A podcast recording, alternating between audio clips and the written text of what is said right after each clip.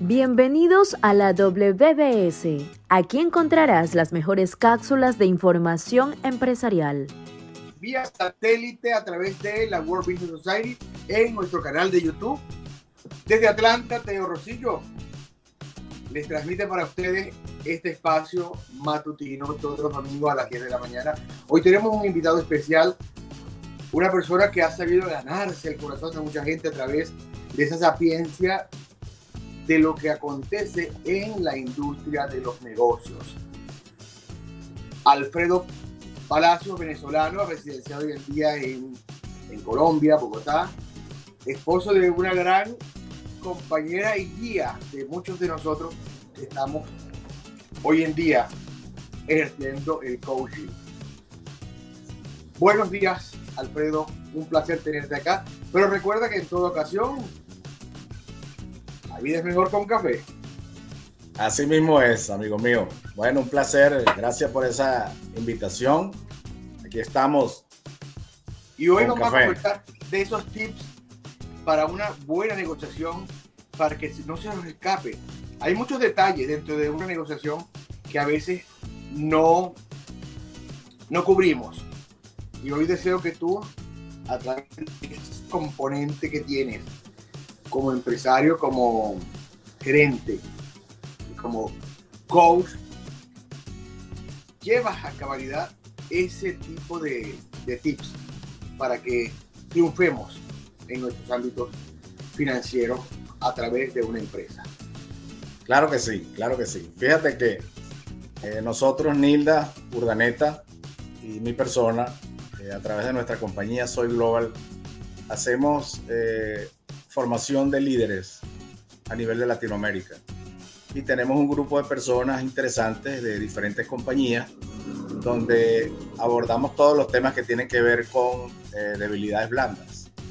Aclaro, debilidades blandas, perdón, son temas básicamente que van dirigidos al ser de la persona, que van en, profundidad a las relaciones, a la comunicación, a todas estas cosas que nos hacen ser mejores seres humanos en, la vida.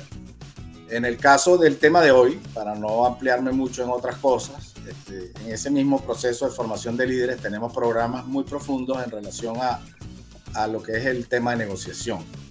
El tema de negociación es, algo eh, que suena así como muy complicado, pero para hacerlo sencillo, eh, me voy a referir a, los mejores negociadores del mundo.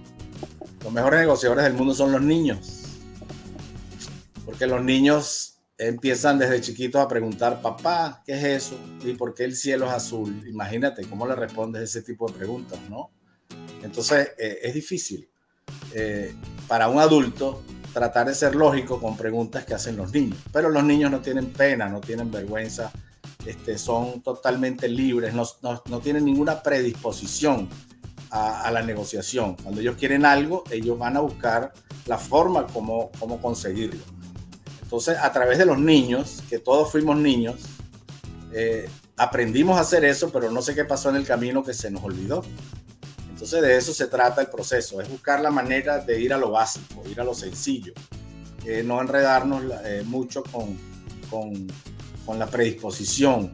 Es que yo, yo voy a ir a negociar o voy a ir a hablar con fulano, pero imagínate, la última vez que lo vi no me, no me saludó o no me vio bien o no me sentó, o sea, ¿qué pasa? Algo le pasa conmigo. Entonces ya cuando hay una predisposición, ya tú vas con un miedo, con un temor, con una situación de, prevención negativa hacia una negociación. Entonces, eh, partiendo de ese inicio, eh, es importante quitarse todos esos paradigmas eh, que nos vienen a los seres humanos, sobre todo a los adultos, eh, que están allí básicamente para entorpecer la comunicación, para entorpecer una negociación.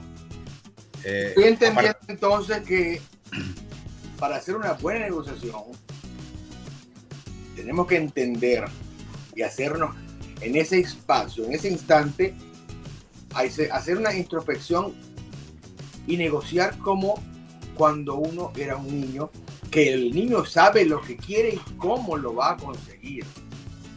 Porque sabe, vamos a, es un poquito fuerte la palabra, pero sabe manipular. Totalmente, totalmente.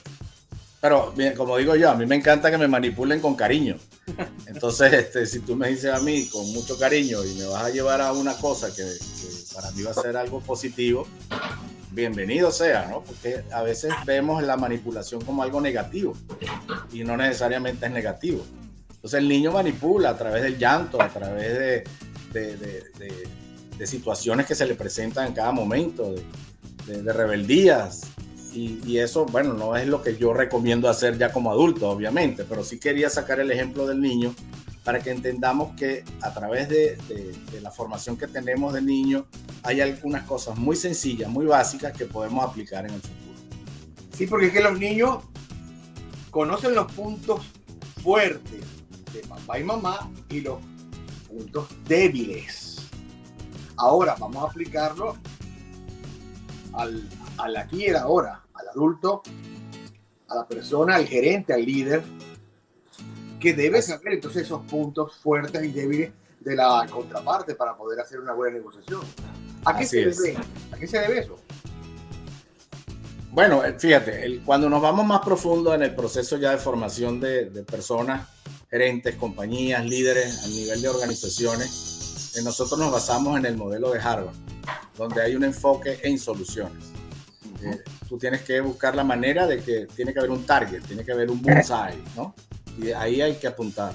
Si, si, si lo que yo estoy hablando contigo es para tener una solución, yo tengo que buscar la manera de no, de no bloquearme y de no eh, permitir cosas que vayan a sacarme de ese objetivo. Eh, además del modelo de Harvard está también el neuroselling, que es eso está, es la forma como uno entra en la cabeza de la otra persona. Es tratar de entenderla, es ver lo que es el lenguaje corporal. El cuerpo habla muchísimo. Cuando nos estamos refiriendo a, un tema con alguien y ese tema no le gusta a la persona, vemos que la persona hace un gesto de mirar hacia abajo, o mira hacia arriba. Si mira hacia arriba, este, parece que está pensando. Si mira hacia abajo, quiere decir que está mintiendo o no está entendiendo. Y si no mira para ninguna parte, quiere decir que está perdido, que no entiende nada de lo que tú le estás diciendo. Entonces el neuroselling también es un punto importante de, de, profundizar para poder, eh, eh, como decía yo, entrar a la cabeza de las personas y entenderlas. Todo esto obviamente está eh, amarrado con lo que llamamos comunicación inteligente. La comunicación inteligente no es más que utilizar nuestra arma más poderosa, que es la escucha asertiva. Si Papá Dios nos dio una sola boca y dos orejas, pues sencillamente dos oídos es para que utilicemos más eh, eh, la escucha asertiva que, que, estar hablando.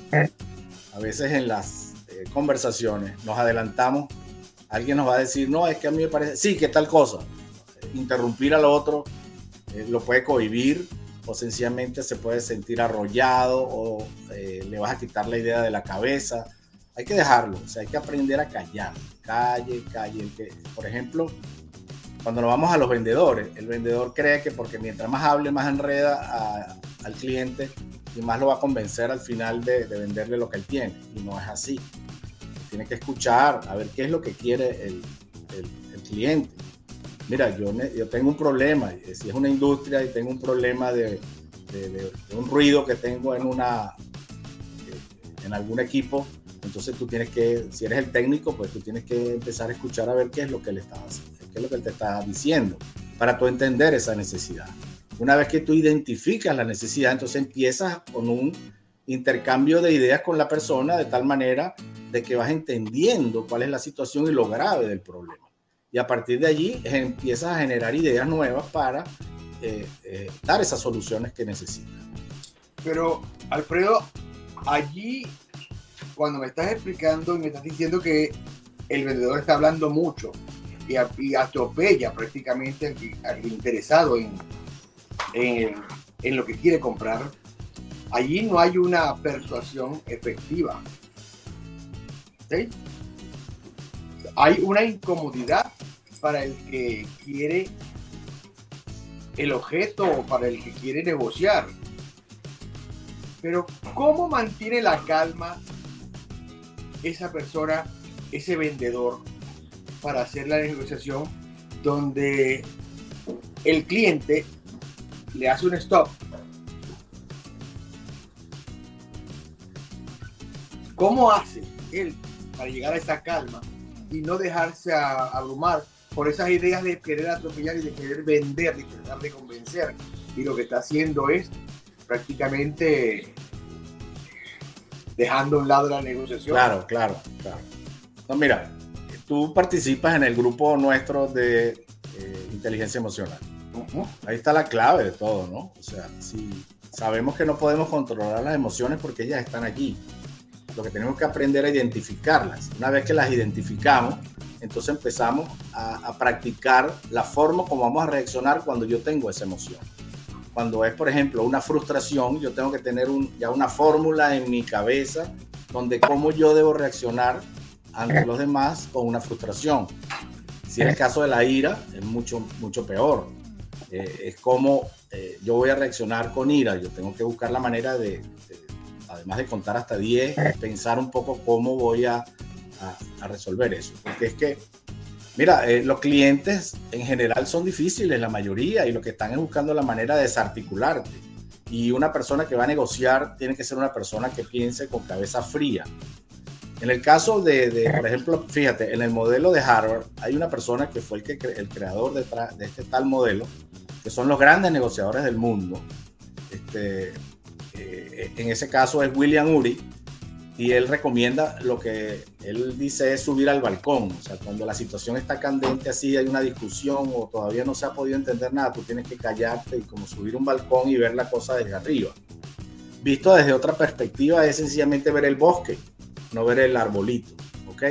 Entonces ver en profundidad y, hacer una proyección del problema y, empezar a identificar cuáles son los árboles que no están funcionando en ese bosque que tienen problemas y uno empieza a, ir poco a poco detectando eh, situaciones.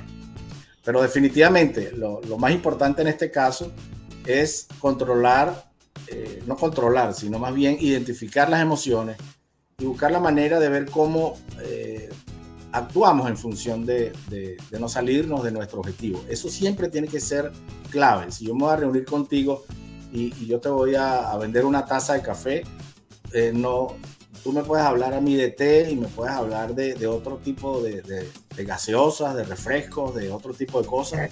Y yo tengo que escucharte, pero tengo que volver al café, porque ese es mi tema. Entonces tengo que tener la paciencia y la capacidad para poder controlarme y no eh, atorarme, por decirlo de esa manera, eh, en mi tema principal, para no tampoco arrollar al otro. Así, así se puede o sea, uno tiene que ser flexible en la posición, pero tiene que ser estricto en los intereses. ¿Me explico? Sí, pero ahora bien, cuando tú estás preparado y vas atendiendo al cliente, pero el cliente está atravesando por un momento difícil. Y el cliente lo que quiere es que lo atiendas a él como persona, como con la preocupación que tienes. Y él dice, yo sabe que va a comprar, pero necesita desahogarse. ¿Cómo hacer en ese instante el que está vendiendo hacer una negociación exitosa cuando el cliente lo que le está pidiendo es escucha? Exacto. Entonces, fíjate, el, vendedor tiene que entender que eh, la primera relación con la persona no necesariamente le va a generar la venta. La primera relación con esa persona le va a generar la empatía con él, le va a generar una relación de futuro. Tú estás haciendo un negocio a largo plazo. Si tú eres honesto con él, no puedes estar diciendo mentiras, tú sencillamente, si él está desesperado, está preocupado o lo que quieres deshogarse, escúchalo. Escúchalo nomás. Y, y, caramba, ¿qué problema es ese? ¿Y, qué piensa usted hacer? Y entonces empiezan las famosas preguntas de poder que también utilizamos, que, ay, ¿y, qué piensas hacer? Oye, pero ¿y qué te puedo ayudar? ¿Qué puedo, ¿En qué te puedo ser útil? O sea, que él vea que de verdad, oye, la verdad, llegó Teo y, yo estaba muy mal y yo no sé qué fue lo que hizo. No compré nada, no vendí nada, pero salí feliz por la conversación que tuve con el individuo. De eso se trata el proceso. Es sencillamente conectarse con la otra persona para poder lograr eh, una buena comunicación y una buena relación. Porque si tú logras, si un cliente puede, puede llegar a ser un gran amigo sin necesidad de, caer en el extremo, ¿no? no, vas a salir a, bailar eh, o, a, pasear con él ni nada de eso, pero sí hay una bonita relación para que cuando él te llame, tú te agrades por su llamada. Y cuando tú lo llamas a él, le pase lo mismo. Mira, yo, yo te digo, yo por ejemplo, yo voy a un médico y el médico puede ser el mejor del mundo, pero si él me maltrata, yo me paro y me voy. Porque es que yo, él podrá hacer la, la tapa del frasco, como decimos vulgarmente, pero a mí no me, o sea, a mí no me puede, yo no permito pues que me lesiones. Entonces yo, los primeros, yo sé que todo el mundo anda apurado, esa es parte del problema. Los primeros dos minutos es, bueno, ajá, dígame qué siente, y dígame cómo se siente, y dígame, entonces empieza como a diagnosticar, y es que yo no le he dicho todavía cuál es mi problema, y ya usted me está dando un diagnóstico. Entonces ahí falla mucho la comunicación, y pasa en todas las profesiones, en medicina, en ingeniería, en comercio, en banco, en finanzas, en todo. Ahora, Alfredo, ¿cuáles serían esos tips concretos para hacer una buena negociación? ¿Y, qué es lo que está en la palestra hoy en día dentro de la negociación? Acá me está haciendo una pregunta Brigitte Rodríguez. Quiero negociar, pero ¿cómo voy a, a conseguir lo que realmente en el mercado se requiere? ¿Cómo voy a conseguir lo que en el mercado se requiere? No, no entiendo muy bien. Bueno, ella me imagino que quiere hacer un negocio Ajá. y quiere un tip para poder eh, hacer un, me, imagino que un estudio de mercado. Ah, ok. Ok. Bueno, fíjate, en ese caso, eh, no, lo primero que tenemos que hacer es no asumir. Ok, yo voy a hacer un estudio de mercado por un producto y yo, y yo por más conocimientos, por más experiencia que yo tenga en el tema, no puedes asumir nada, no te puedes predisponer. Tienes que ir abierto. Tú vas a averiguar exactamente qué es lo que quiere la gente y si tu producto sirve o cala en ese mundo. Si tienes un nicho de mercado pequeño, mediano o grande, y eso lo vas a averiguar en el proceso. Al no asumir, entonces hay que empezar a indagar. Hay que empezar a, tomar nota de todas las informaciones que tú puedes generar a través de visitas, consultas, llamadas, correos, WhatsApp, todo ese tipo de cosas. Después empiezas a, a, a, armar tu rompecabezas y empiezas a observar qué tienes de más, qué es lo que te interesa de más, cuál es el, área que, tú estás, que lograste averiguar que te sirve para tu producto y empiezas a armar como un rompecabezas tu plan. Entonces te empiezas a conectar con las personas a través de ese plan y que te escuchen que lo que ellos necesitan es lo que tú tienes. O sea, es conectarse definitivamente producto, eh. Alfredo, las empresas hoy en día, donde hay mucho líder, está sobre la palestra y está prácticamente ejerciendo un rol autocrático. Porque quieren imponerse, porque son las ideas que son las que valen, las que prevalecen. Y llega un momento en que la negociación se pierde, se suma y empieza aquella empresa a bajar, a bajar, a bajar. ¿Cuál sería tu recomendación para esta gente que no está haciendo bien sugerencia ante una empresa?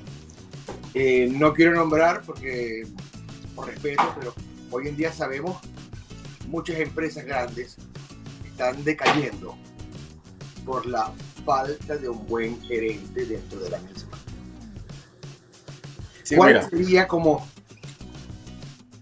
como coach, como, como buen gerente que sabe llevar a cabalidad tu responsabilidad?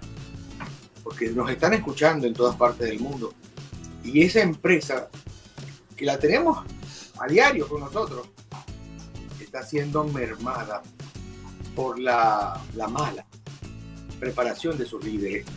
No hay estudios, simplemente que ya produjo dinero y ahora quieren creer que todo el dinero lo va a ir fluctuando. Pero llega un momento en que el dinero se acaba. Así es, así es. Bueno, mira, el, el, el tema de, del que te estás refiriendo eh, también tiene que ver mucho con dos cosas. Una es el tema generacional.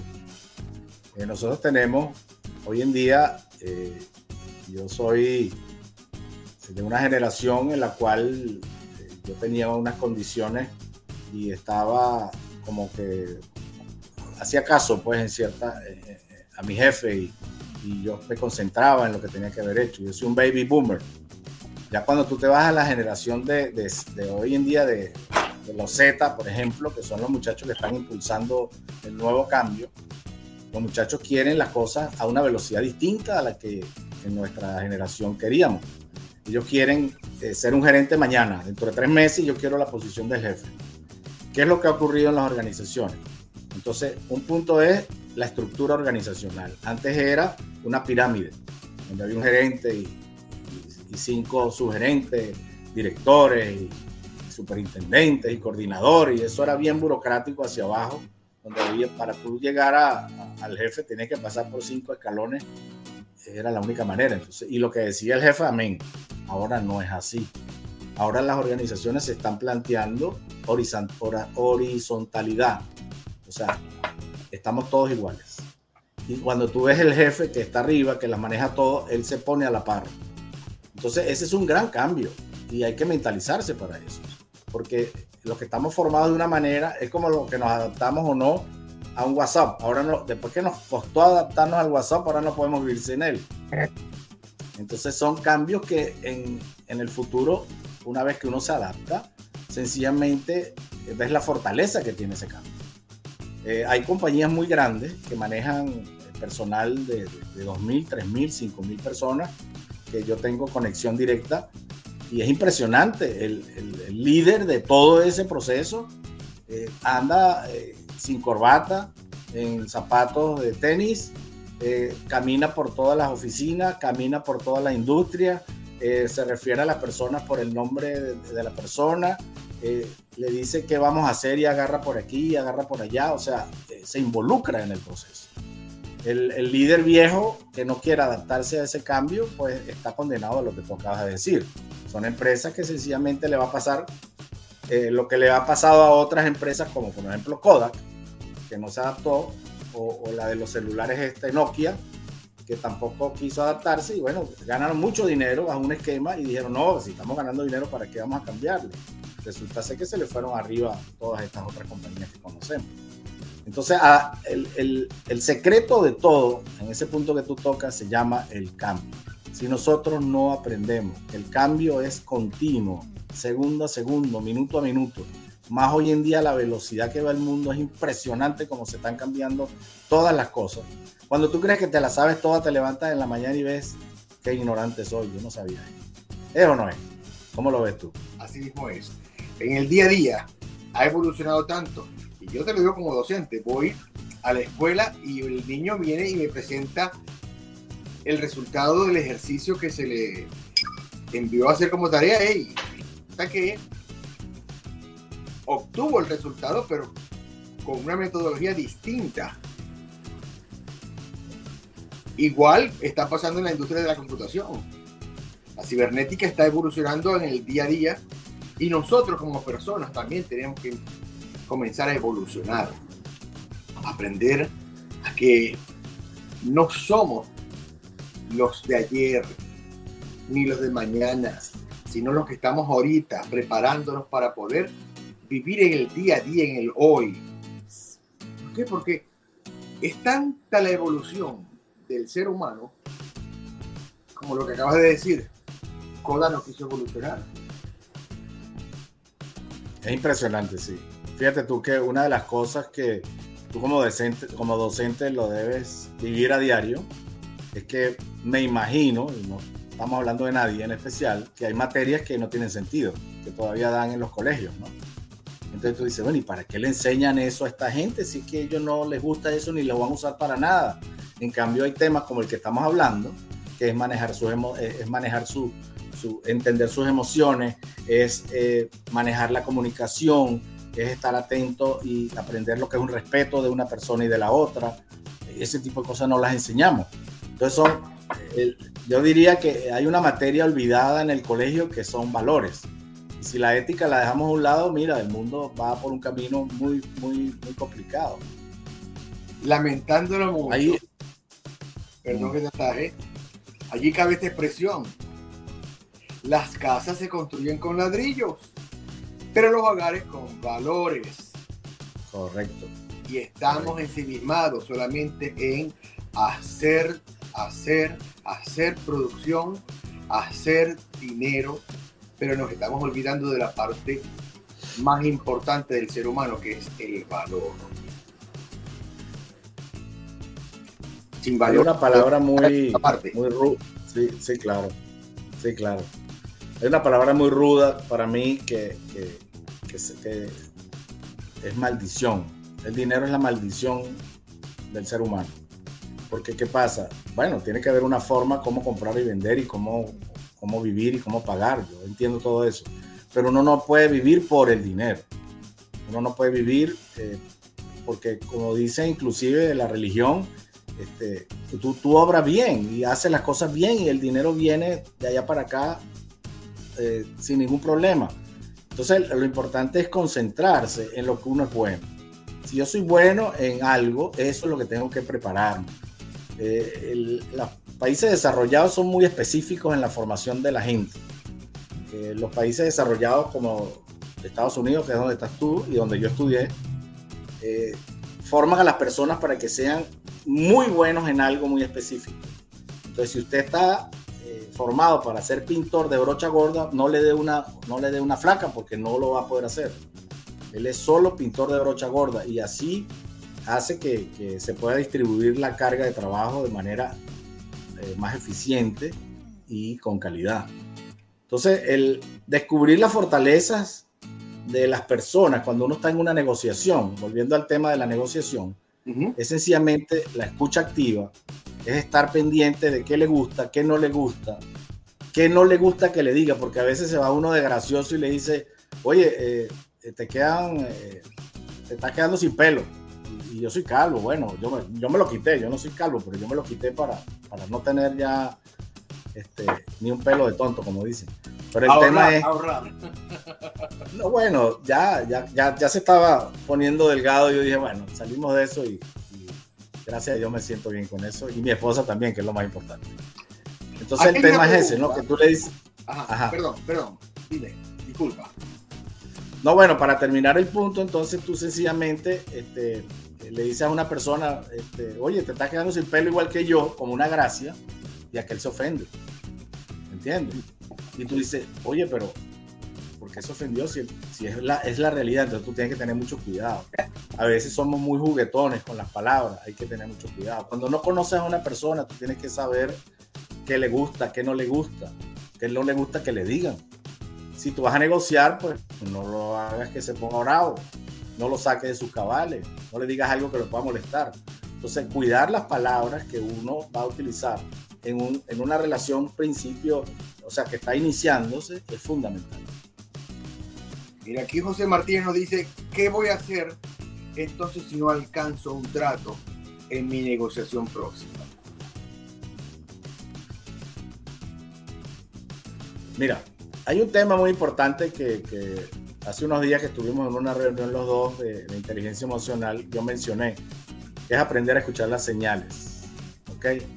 A veces nos, somos obstinados, porque yo estoy vendiendo una taza de café, un modelo nuevo y, no lo logro. A lo mejor es que no te conviene. No es el momento, no es la persona.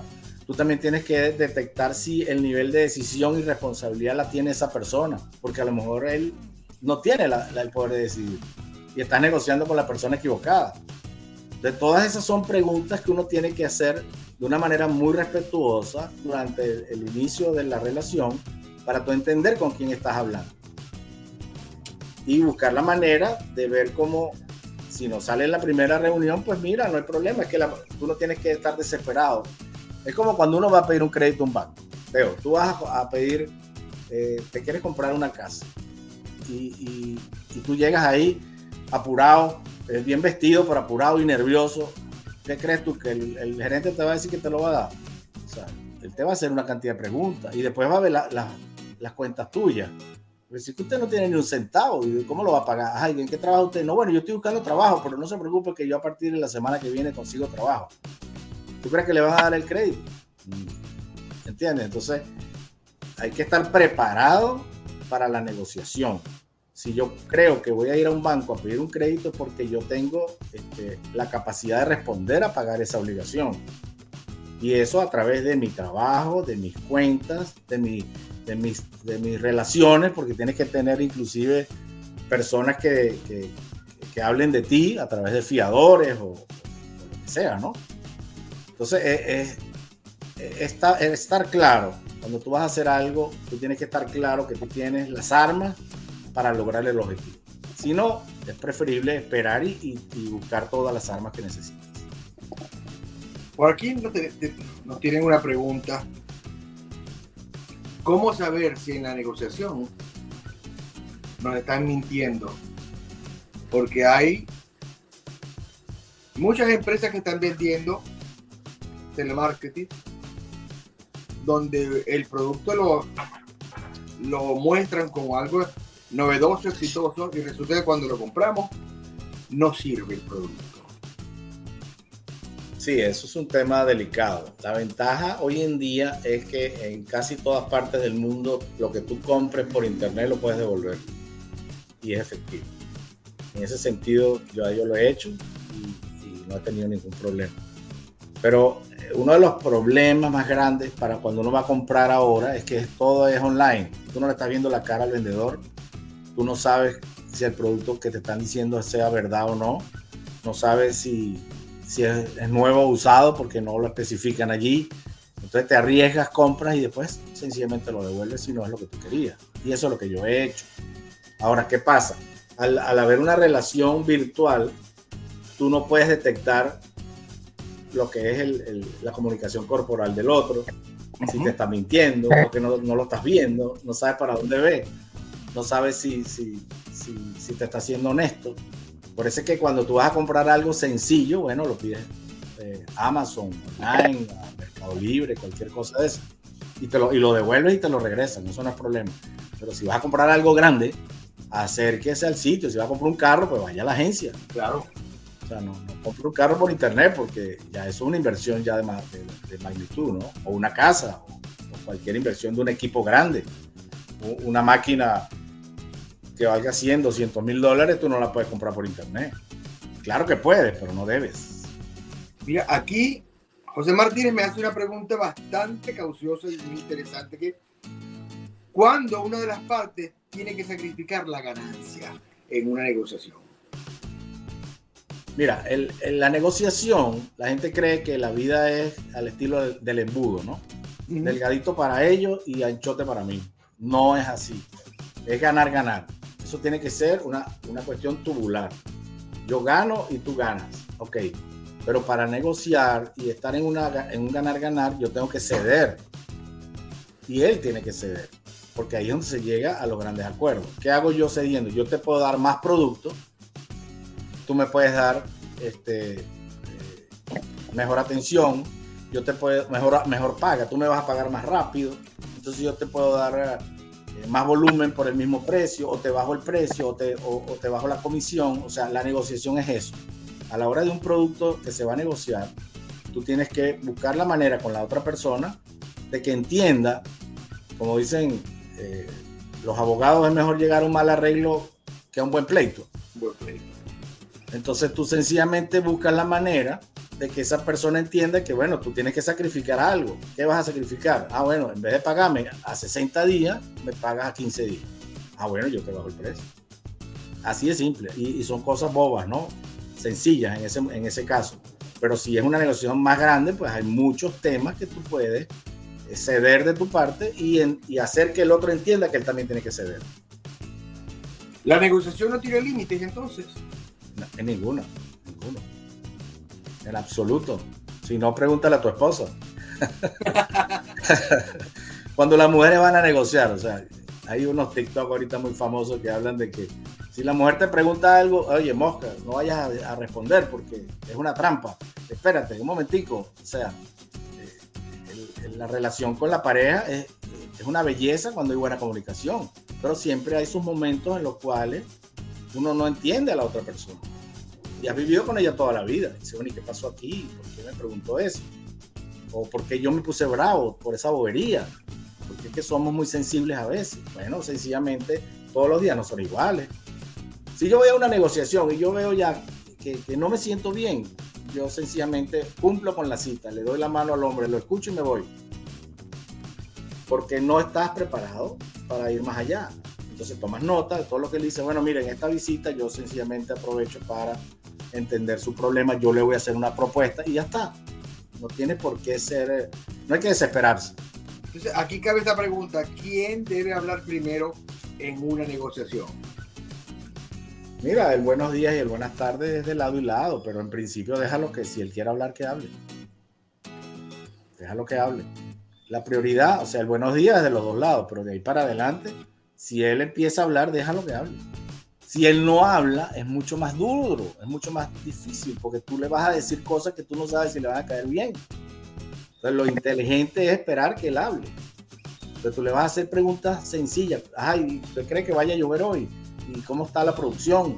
¿Y cómo están las ventas? Mira, yo, a mí me tocó negociar con, con una compañía que es una cadena de, de, de grande de, de productos. Y yo llegaba allí y el hombre me dice, solo tengo cinco minutos. Ese es su saludo. No me dijo buenos días. Yo le digo, bueno, mira, ¿cuál es tu problema? ¿Cuál es tu necesidad? Bueno, yo necesito esto así, así, así. Bueno. Entonces váyase tranquilo, solo te robé 30 segundos, yo te voy a hacer una propuesta. ¿Cómo voy a, qué, qué voy a ganar en los cuatro minutos y medio adicionales? No tiene sentido porque él ya está trancado. Y la mayoría de los que manejan, sin juzgar a nadie, el, departamento de compra de compañías grandes está, tienen 80 mil proveedores. Entonces apenas tú cometes un error, no, no, ya yo tengo uno que me lo da más barato que usted. O sea, empiezan como a maltratarte para, para sacarte, porque ellos están cansados. Entonces tú tienes que buscar la empatía. Tú tienes que demostrarle a él que tú eres diferente, que tú no vienes a agobiarlo, tú vienes a solucionarle un problema. Tú vienes para que él se gane el mérito con su compañía de que tu producto no solamente es bueno, sino que es más económico. Vienes para que él tenga un producto que le va a solucionar los problemas que está teniendo. Pero para eso necesitas tiempo, ¿no? Tres minutos y medio. Mira, hemos hablado dentro de los tips uh -huh. de la tranquilidad que tiene que tener la persona, de la escucha, de saber responder en el momento adecuado, de lo resiliente que tiene que ser la persona. Y me acabas de decir algo muy importante. No abrumar al cliente cuando tiene tantas cosas dentro de sí y la necesidad es como la que te dice, solo tengo cinco minutos para ti. Y le dice, entonces le respondiste qué necesita Ok, entonces yo por eso voy a hacer una propuesta. Allí está la asertividad del que está vendiendo. Le está ganando la partida. Y en, y, y en esa propuesta que va a hacer, me imagino que las palabras que vas a utilizar van a llegar de manera tal que se va a desplomar y va a decir, Alfredo, ¿tienes tiempo para tomarte un café conmigo? Exactamente, claro que lo tengo y aquí lo tengo, mira. Alfredo, tenemos ya 40 minutos conversando. Ya me dicen, hey, el programa ya se está acabando. Hay tantas cosas interesantes que tenemos que, que conversar. No es ni la primera ni la última que vas a estar acá, porque me estás dando lo mismo que me dio tu señora. Ese sabor, esa ese, ese, café sabroso que uno se queda como que, ay, entonces. se queda con las ganas. Bueno, igual, ¿no? Y contigo muy bien, este, Teo, yo agradecido por tu invitación. Eh, es un tema profundo, como te decía, si uno se va ya a la parte más eh, técnica, hay muchas formas y maneras para, para, avanzar en eso, pero yo creo que aquí abordamos el general, eh, una idea bastante clara de cómo debe comportarse cada individuo cuando va a hacer una negociación. Aquí me dice Brigitte, ¿por qué cuando está más interesante la conversación se van? Usted es el dueño del programa, yo no tengo ningún problema. No, podemos seguir, podemos continuar. No tengo problema, aclaramos todas las preguntas que nos tengan. Yo con mucho gusto, claro que sí. Vamos a seguir conversando, entonces vamos a darle, porque me decía ella, acá con la pregunta, y le estábamos respondiendo, haga un, un examen de mercado. Vamos a ver qué necesita el mercado. Porque un estudio de mercado, sí. Un estudio de mercado. Gracias. Porque quieren incursionar y no saben. Y llega un momento en que quieren invertir. Y como no hacen el estudio de mercado, invierten y es nula la inversión. Se pierde. Así es. ¿Cómo respondemos a ella ante esa situación, esa preocupación que tiene? Que quiere invertir. no, bueno, es que, mira, la gente que tiene dinero quiere invertir en un negocio que le sea rentable, que pueda recuperar su capital de manera segura y rápida. Y hoy en día hay muchos negocios, pero también hay muchos trucos. yo dije trucos, pero diría mejores trampas que tenemos que cuidar, porque hay mucha cosa eh, peligrosa allá afuera. Por eso yo insisto, como no podemos conocer a las personas porque estamos por todas partes del mundo, no las podemos conocer personalmente, tenemos que tener una relación con esa persona para empezar a confiar en ella. Tenemos que tener eh, buena, buenas recomendaciones, buenas referencias de esa persona. Fíjate tú que por lo menos yo he tenido clientes que me dicen, no, yo estaba por llamarlos a ustedes desde hace mucho tiempo, pero no tenía referencia de ustedes. Entonces pregunté a fulano y me dijo, no, con esa gente perfecto. Entonces ahí fue donde arrancamos. Parece mentira, pero eso, eso hace eh, que los negocios se den más fácil. Entonces, el estudio de mercado no te va a garantizar el éxito. El estudio de mercado es sencillamente una fotografía del momento actual que se está viviendo de ese producto y cómo tú lo proyectas hacia el futuro. Pero no necesariamente eh, hay muchas cosas. Inclusive hay otros temas que manejamos, que es la planificación. Si tú vas a hacer un proyecto, tú tienes que planificar eh, en el tiempo cómo vas a, retornar tú ese capital que tú invertiste. Y en, ese proceso de la planificación, a la gente se le olvida muchos temas. Entonces tú vas a hacer eh, un negocio de 100 mil dólares este, que creías que ibas a invertir y resulta ser que te costó 160 mil, porque se te olvidaron 4 o 5 detallitos que te sumaban 60 mil dólares más. Entonces hay que consultar con otras personas que son más o menos expertas en el tema para que vean lo que tú vas a hacer antes de lanzar. Como digo yo. Hay que tener talento para hacer una buena negociación. Sí, claro, claro. Porque dicen por ahí, las ideas se roban, pero el talento jamás. Así es, claro que hay que tener talento. Lo primero es que tú tienes que creer en tu producto. ¿Qué tú estás vendiendo? Si tú no crees en tu producto, pues estás vendiendo aire. Una vez que tú conoces bien tu producto, todas las preguntas que te hagan de tu producto, tú lo conoces por arriba, por debajo, por los lados, los colores, el matiz, cómo funciona, cómo no funciona. Y no todos los productos funcionan para todo el mundo, ni todos los productos funcionan para todas las cosas. Entonces tú tienes que ir cerrando la brecha para que tu producto encaje donde realmente va a ser útil. ¿Cómo puede la gente conseguir Alfredo Palencia, Palacios, perdón, Alfredo Palacios en las redes sociales, porque aquí me está diciendo mucha gente cómo podemos ir a abordarlo y tener una reunión con él. Bueno, ah. eh, eh, hay dos formas o tres. Eh, yo estoy en las redes como Alfredo Palacios Roldán o como arroba apalrol, son mis iniciales. A de Alfredo PAL de Palacios, R-O-L de Roldán, apalrol, arroba apalrol y eh, mi correo electrónico a través de eh, soy con ese de, sapo o de iglesia o de oído y de iglesia guion al piso perdón sí ese sapo o de oído y de iglesia guion al piso global con B larga arroba yahoo.com un correo ahí le podemos dar toda la información que necesiten y con mucho gusto lo atenderemos eh, no solamente mi persona, sino mi equipo de trabajo. Eh, ya tenemos varios años, tenemos bastante experiencia en, muchas áreas y todo lo que tenga que ver con la relación humana, la comunicación, la formación de líderes, el mentoring, el coaching, todos esos temas de negociación, planificación, eh, no planificación formal, ¿ok? No, no, ya eso ya quedó como el libro de la, el libro de Petete, como se llamaba en una época el libro gordo de Petete, yo no sé si tú te acuerdas de eso. Yo sí me acuerdo. El libro gordo te enseña, el libro gordo te, te, entretiene. Algo así de...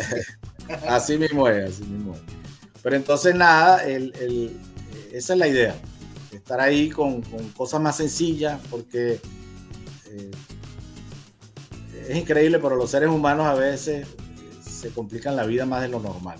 Yo creo que hay que irse a lo básico, a lo sencillo, porque cuando yo me frustro, yo me burlo de mí mismo en la calle cuando me pasa algo malo y digo, ¿para qué lo vamos a hacer sencillo si complicado más divertido? ¿no? Cuando vas a sacar una cédula, cuando vas a sacar un, documento, entonces te piden hasta el nombre de tu bisabuela y, de qué color tenía los ojos. ¿Para qué lo vamos a hacer sencillo si complicado más divertido? Entonces, así no funciona esto. La negociación es, hay que hacerlo sencillo, claro, con ética y con muy buena comunicación. Señoras y señores, nuestro experto en negociación, Alfredo Palacio, quien estará nuevamente con nosotros en un próximo programa, pero no solo. Vamos a hacer acá un conversatorio y vamos a hacer un mano a mano, porque tanto él como su señora esposa y Palacios, no siempre nos dejan con ese sabor agradable en el paladar. Pero nos dejan también, ay, esas preocupaciones que tengo que seguir estudiando, tengo que seguir leyendo, tengo que seguir informándome. Y esa dupla está dando mucho que hacer y la vamos a traer aquí pronto en Con Café, con un cafecito sabroso, un guayollito, sabor a palacios muchísimas gracias y para mí un honor haberte tenido acá conmigo conversando en muchas aristas que, que, no se tocaron, que vamos a poderlas entre programa y programa tratar y darle a la gente lo que tanto necesita. Un buen tips para hacer una negociación y no solamente a través en el ámbito empresarial, sino en el ámbito personal.